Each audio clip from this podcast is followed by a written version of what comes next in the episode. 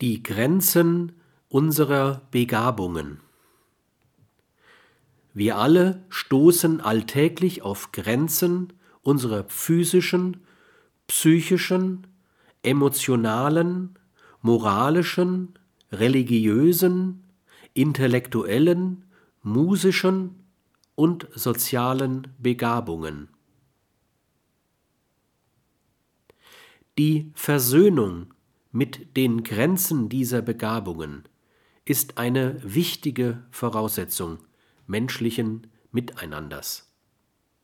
Wer die Grenzen seiner Begabungen leugnet, gerät in die Gefahr einer manischen Selbstüberschätzung. Doch auch die Selbstunterschätzung ist keineswegs konstruktiv.